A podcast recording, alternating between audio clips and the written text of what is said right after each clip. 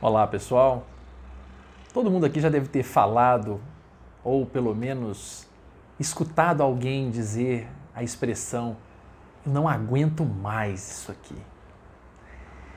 Essa semana no Doce de Leite Vida eu vou contar-lhes uma experiência em que eu tive com uma pessoa que estava fazendo uma leitura e essa leitura estava um tanto difícil e não conseguia fluir naquela leitura.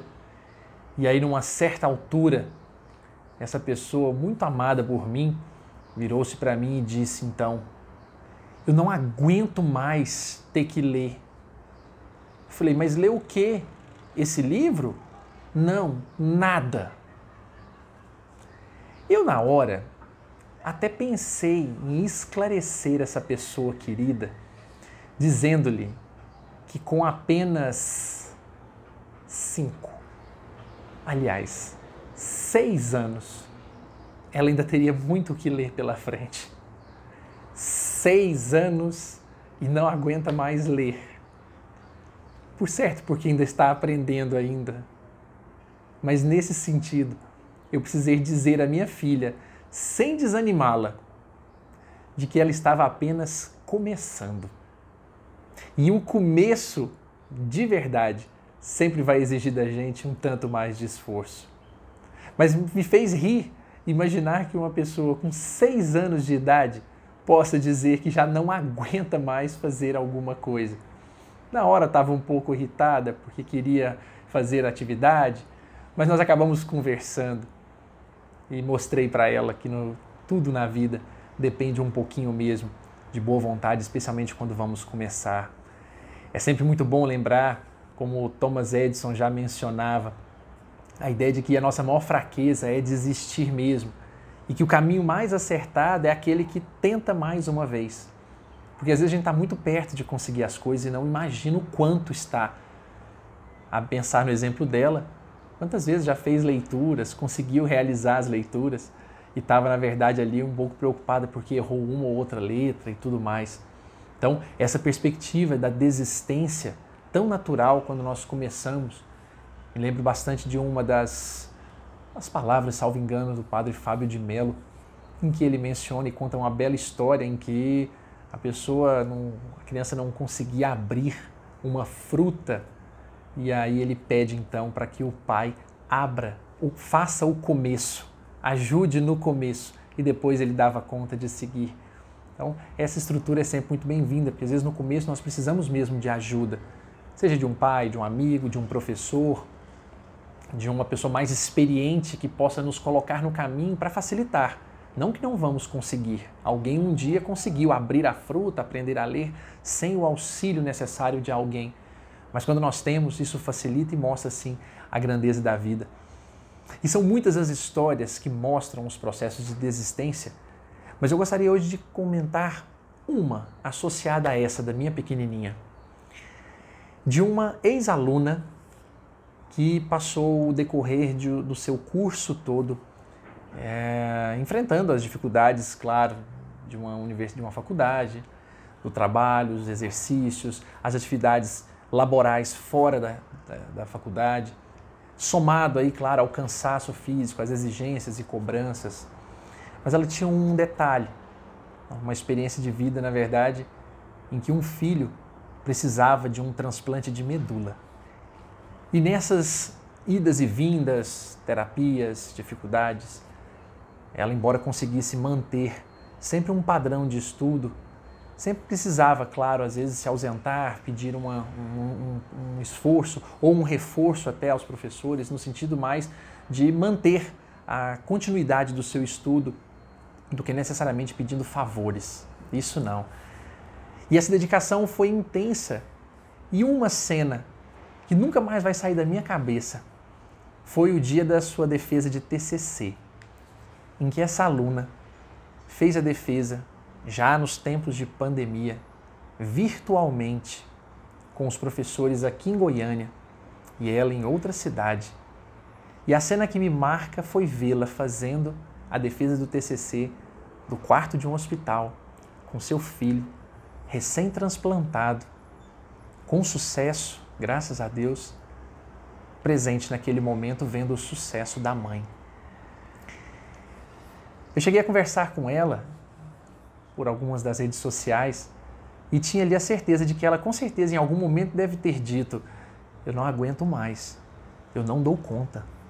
Ou da faculdade, ou das agruras e dificuldades da vida. Mas aquela cena, aquele símbolo daquela mulher, mãe, aluna, entregando o seu trabalho de conclusão de curso, tendo feito com muita sabedoria e com muita dedicação, conforme o próprio orientador me contou, com o filho naquela condição, como eu disse, recém-transplantado, tendo suportado todas as dificuldades, estado ali, me fez ver que, de fato, quando uma pessoa diz eu não aguento mais, aguenta. É possível suportar.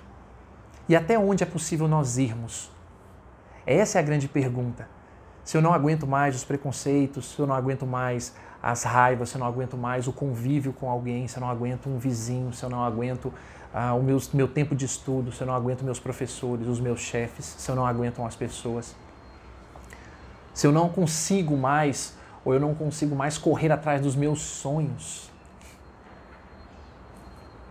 É a hora de nós nos perguntarmos: será que o meu limite efetivamente chegou?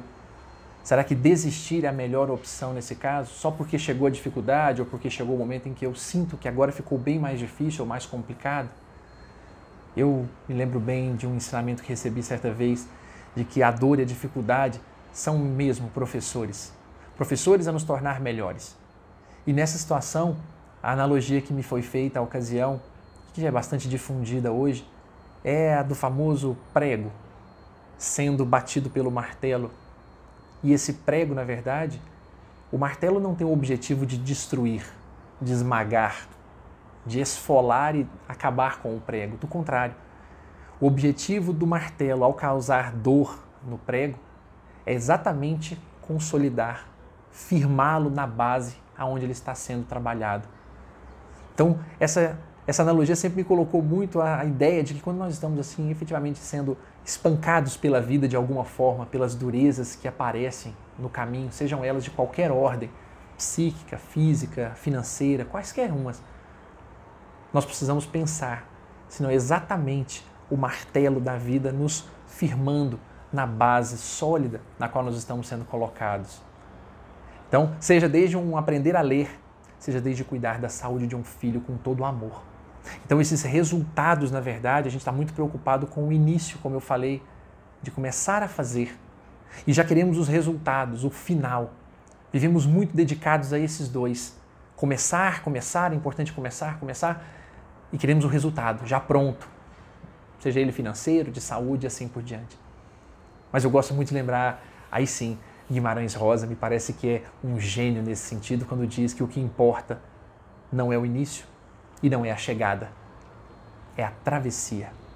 A travessia é o que realmente nos define e nos mostra efetivamente que somos capazes de ir além e não desistirmos, de entregarmos um resultado melhor, de vivermos essa travessia e tudo aquilo que passamos por ela, sejam elas as ansiedades, os problemas, os percalços, os preconceitos, os ataques, as afrontas mas no meio disso tudo também temos as delícias e os prazeres dos amigos, da família, da vida, da nossa própria saúde, das pessoas que estão ao nosso redor e daquilo que aprendemos também.